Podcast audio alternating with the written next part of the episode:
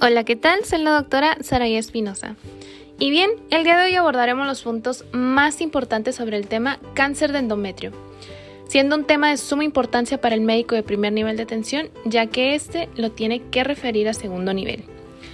Como introducción, debemos conocer un poco sobre la epidemiología del cáncer de endometrio, el cual basándonos en las guías de práctica clínica, el manual del doctor Prieto, el manual del CTO, lo definen como un tumor maligno del tracto genital femenino más frecuente en México y en España, y el segundo en mortalidad tras el cáncer de ovario.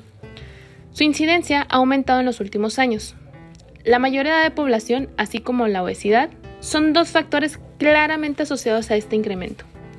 Aunque la mayoría de las pacientes serán diagnosticadas a partir de los 55 años, hasta un 25% de los casos se diagnosticarán antes de esta edad. A pesar de ello, ninguna prueba de cribado ha demostrado tener impacto sobre su mortalidad, entre otros motivos porque la mayoría de dichos cánceres, el 77%, debido a que son sintomáticos en fases iniciales, se diagnostican precozmente en un estadio favorable.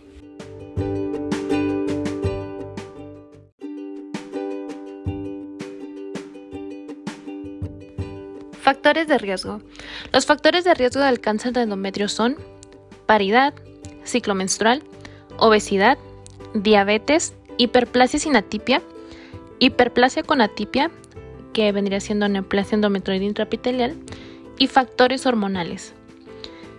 Desglosando cada uno tenemos que en el caso de la paridad, las pacientes que son nulíparas tienen un mayor riesgo de padecer cáncer de endometrio. Para el ciclo menstrual tenemos que la menarquia precoz, la menopausia tardía y los ciclos anovulatorios aumentan la incidencia, ya que la anovulación somete al endometrio a un estímulo constante estrogénico sin los efectos compensadores de la progesterona. Por ello, está aumentado en el síndrome de ovario poliquístico ya que son frecuentes los ciclos anovulatorios. Para el caso de la obesidad, las pacientes con, que cursan con obesidad convierten los andrógenos a estrona en la grasa periférica. La estrona, aunque es menos potente que el estradiol, es un estrógeno y como tal pues estimula el endometrio. Esto aumenta el riesgo relativo de padecer un cáncer de endometrio a medida que la masa corporal se eleva.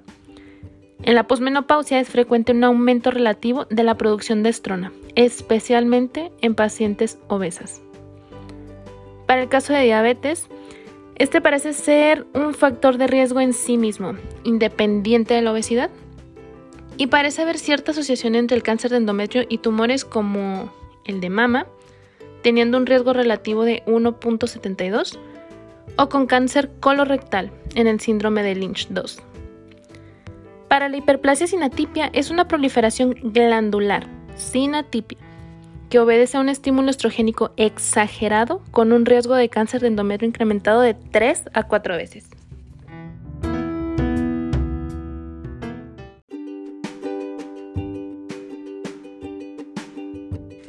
Hiperplasia con atipia. Esta se asocia a una mayor incidencia de cáncer de endometrio. Para el caso de los factores hormonales, los estrógenos aislados, administrados sin gestágenos durante largos periodos, posiblemente inducen la aparición de cánceres de endometrio. En el caso del tamoxifeno, que se administra como tratamiento complementario en pacientes con cáncer de mama, también parece aumentar la incidencia, ya que pertenece al grupo de los SERM y que actúan como un antiestrógeno en la mama, pero con acción estrogénica en el endometrio, favoreciendo la hiperplasia del mismo. Sin embargo, la ingesta de anticonceptivos orales combinados, no secuenciales, incluso durante un tiempo relativamente corto, parece tener un efecto protector a largo plazo.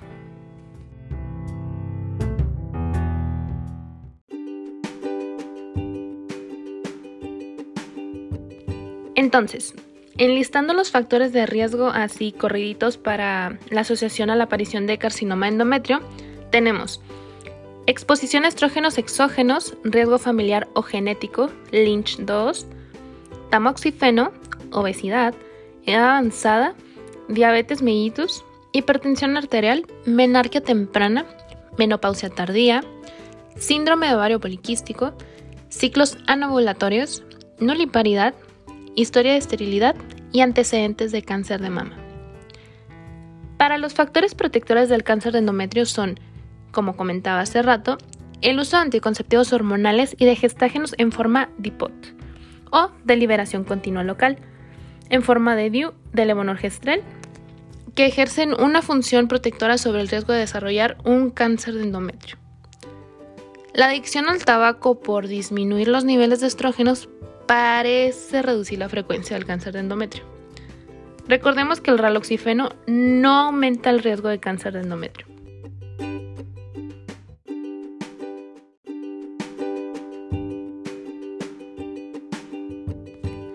Tipos histológicos.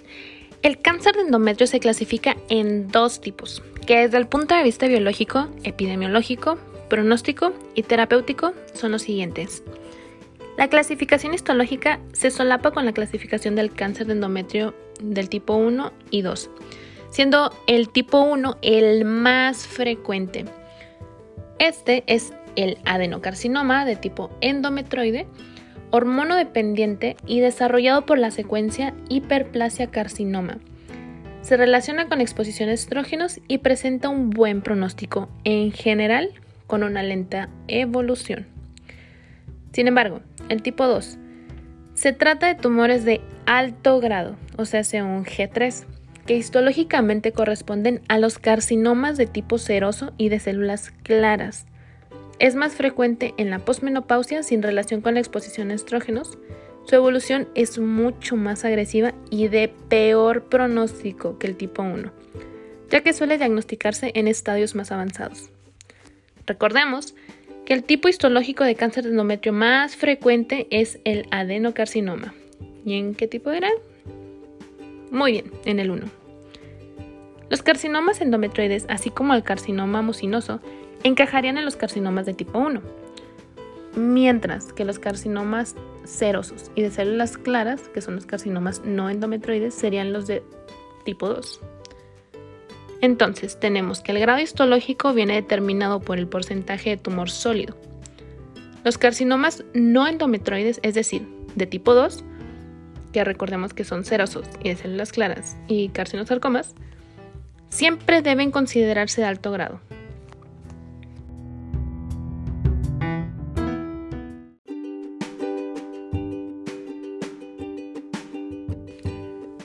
Ahora me gustaría que hicieran una tabla en donde van a tener tres columnas principales. En la primera columna vamos a tener el grado de la FIGO, que va a ser G1, G2 y G3. Para G1 tenemos el bien diferenciado, para G2 el moderadamente diferenciado y en G3 el poco diferenciado. En nuestra siguiente columna lo que vamos a poner es el porcentaje del tumor sólido teniendo entonces para G1, que es el bien diferenciado, menos del 5%. Para G2, que es el moderadamente diferenciado, de un 6 a 50%. Y un G3, que es el poco diferenciado, más del 50%.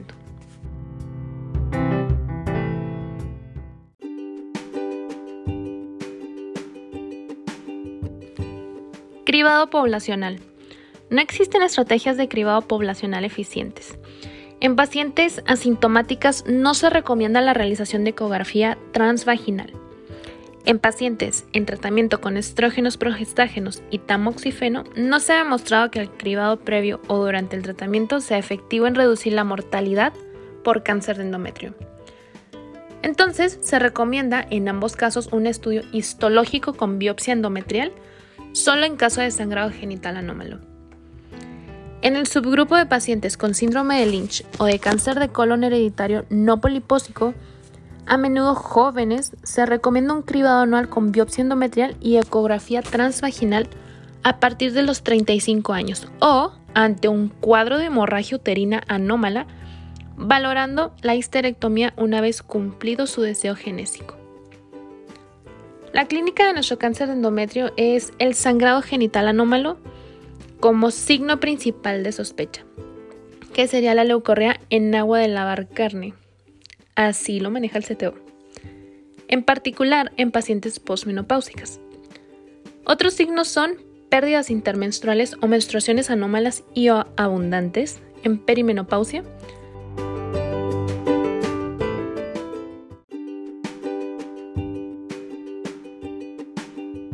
Asimismo, la secreción purulenta por genitales en edad avanzada, que vendría siendo la piometria. Recordemos que la metrorragia en agua de lavar carne suele aparecer en carcinomas avanzados como el cáncer de cervix y el cáncer de endometrio. Muy bien, pasando al diagnóstico. Empezamos con el diagnóstico de sospecha.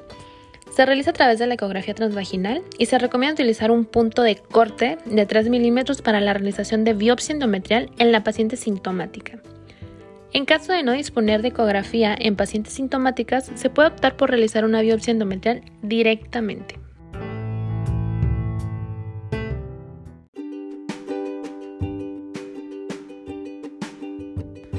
Diagnóstico de confirmación. Se realiza con biopsia endometrial. El diagnóstico es fundamentalmente histológico a partir del material de una biopsia endometrial. Ante la sospecha clínica y ecográfica, se recomienda una biopsia endometrial con dispositivos de aspiración tipo cánula de Cornier. Si la biopsia endometrial no es satisfactoria o es negativa y persiste en la clínica, se recomienda realizar una histeroscopia diagnóstica y biopsia dirigida o legrado uterino. No se recomienda la histeroscopia como método diagnóstico de primera elección. El hallazgo histeroscópico más llamativo es el de masas polipoides más o menos grandes que presentan una vascularización desordenada. Los vasos adoptan cambios bruscos en su calibre y en su recorrido. Actualmente no hay posibilidad de realizar un cribado de cáncer de endometrio. Y pasamos ahora a lo que es la estadificación. Pese a tratarse de una enfermedad que exige una estadificación quirúrgica, la valoración preterapéutica de las pacientes podría permitir limitar la extensión de la cirugía.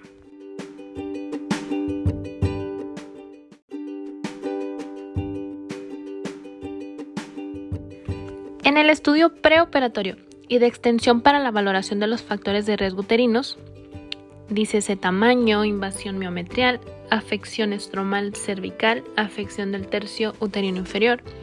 Aquí las pruebas de imagen recomendadas son la resonancia y la ecografía transvaginal o transrectal. No existe evidencia de la superioridad de ninguna. Sin embargo, en el caso de la resonancia magnética, permite la valoración de infiltración miometrial y cervical en el tipo 1, con sospecha de estadios iniciales y se recomienda realizarla en pacientes inoperables para la valoración del estadio y adecuar los volúmenes para la radioterapia. La tomografía no es útil para valoración de infiltración miometrial y permite la valoración de enfermedad extrapélvica, como la retroperitoneal, visceral y peritoneal. Se recomienda en caso de, por ejemplo, en el tipo 1, si existe una sospecha clínica de estadios avanzados, y en el tipo 2, en todos los casos.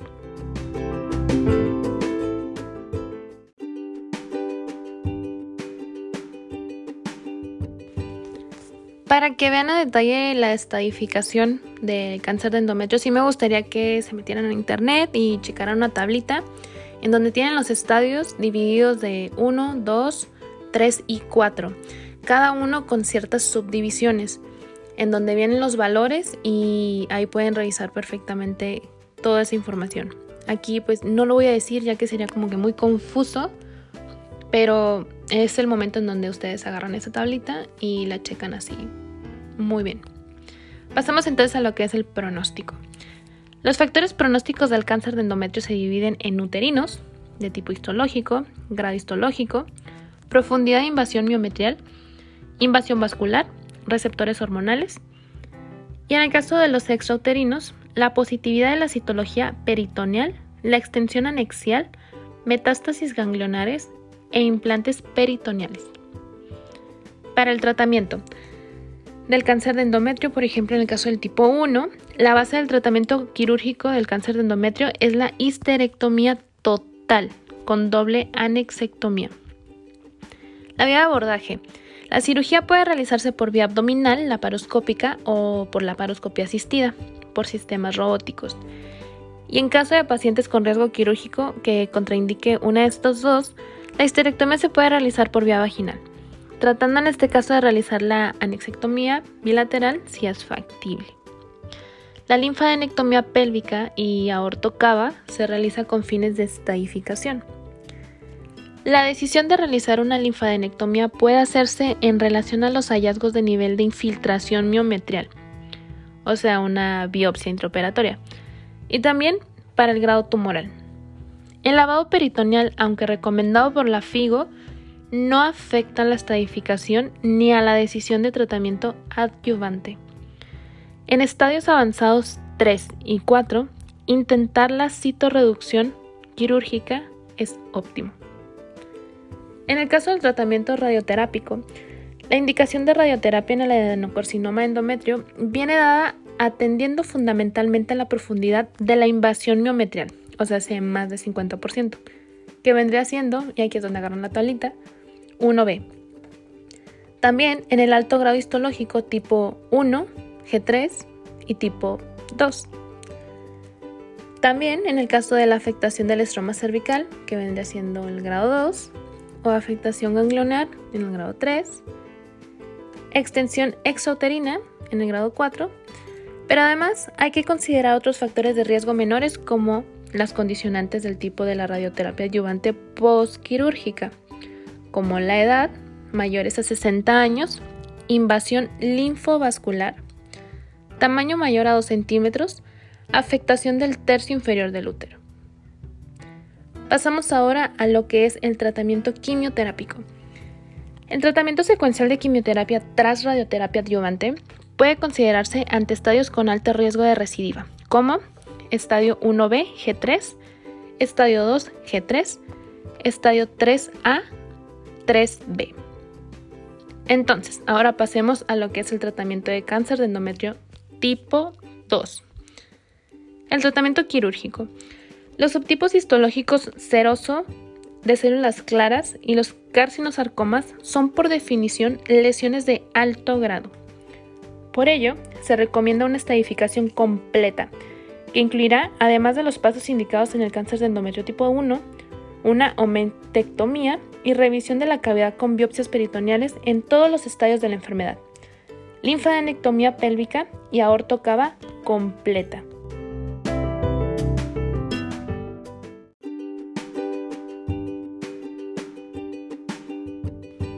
Para el tratamiento radioterápico, aquí la verdad es que no hay datos para prescindir de la radioterapia. Entonces nos pasamos al tratamiento quimioterápico. Solo ante un estadio 1A, sin infiltración miometrial y con estadificación quirúrgica completa y negativa, podría obviarse el uso de quimioterapia.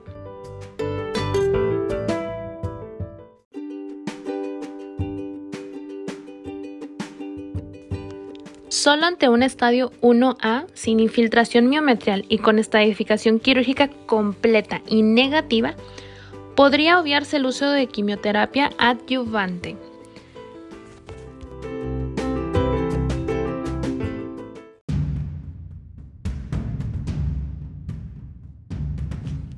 Pasemos entonces a la parte más esperada del episodio, que son nuestras perlas en arma. Son cinco puntos muy sencillos, ya que ya habíamos abordado un poco el tema de cáncer de endometrio en el caso de hiperplasia endometrial, pero quería repasarlo un poquito más. Tenemos nuestra primer idea clave, que es que el cáncer de endometrio afecta sobre todo a mujeres mayores por encima de los 50 años y constituye la segunda neoplasia ginecológica más frecuente. No existe evidencia que sustente la eficacia del cribado en el cáncer de endometrio. Los factores de riesgo implicados en su etiopatogenia son la menarquia precoz, la menopausia tardía y ciclos anovulatorios así como obesidad, diabetes, administración de estrógenos sin gestágenos y tamoxifeno. Se pueden considerar factores protectores la multiparidad y la toma de anticonceptivos hormonales. Y aunque no me guste decirlo, también el tabaco. El sangrado genital anómalo es el signo principal de sospecha para descartar una patología neoplásica endometrial, en particular en pacientes posmenopáusicas o con factores de riesgo. El diagnóstico del carcinoma de endometrio se basa en la biopsia endometrial, de ley, eso es tatuado. El método ideal para obtenerla es la histeroscopía, ya que permite visualizar la cavidad uterina y dirigir la biopsia. Si no se dispusiera de la histeroscopía, entonces vamos a realizar una biopsia endometrial ambulatoria o un legrado fraccionado. Y bien, pasemos a dos casos clínicos mm, bastante sencillos, la verdad Tenemos el primero que es una paciente de 59 años que tras hemorragia uterina postmenopáusica es diagnosticada de adenocarcinoma endometrio. Se realizó tratamiento quirúrgico consistente en histerectomía abdominal total con salpingo o oferectomía bilateral más toma parasitología peritoneal. Tras estudio anatomopatológico se determina que la paciente se encuentra en un estadio 1 con grado de diferenciación histológico de 1. ¿Cuál sería la actitud correcta? Tenemos cuatro opciones. La primera es administrar radioterapia pélvica. La segunda es realizar controles periódicos sin tratamiento adicional. La tercera es completar cirugía con linfadenectomía pélvica. La cuarta es administrar braquiterapia coadyuvante. Y la respuesta correcta, ¿cuál sería? Correcto, la número 2, realizar controles periódicos sin tratamiento adicional. Muy bien, pasamos a nuestro último caso clínico. Paciente de 58 años de edad que ha sido diagnosticada de adenocarcinoma endometrio. En el informe anatomopatológico se refiere a una invasión mayor del 50% del miometrio y afección del estroma endocervical por el tumor. El grado de diferenciación es moderado. ¿Cuál es el estadio del tumor? Tenemos cuatro opciones, por lo tanto va a ser 1A, 1B, 2 o 3A. ¿Cuál sería la respuesta correcta? Excelente. La número 2, que vendría siendo 1B.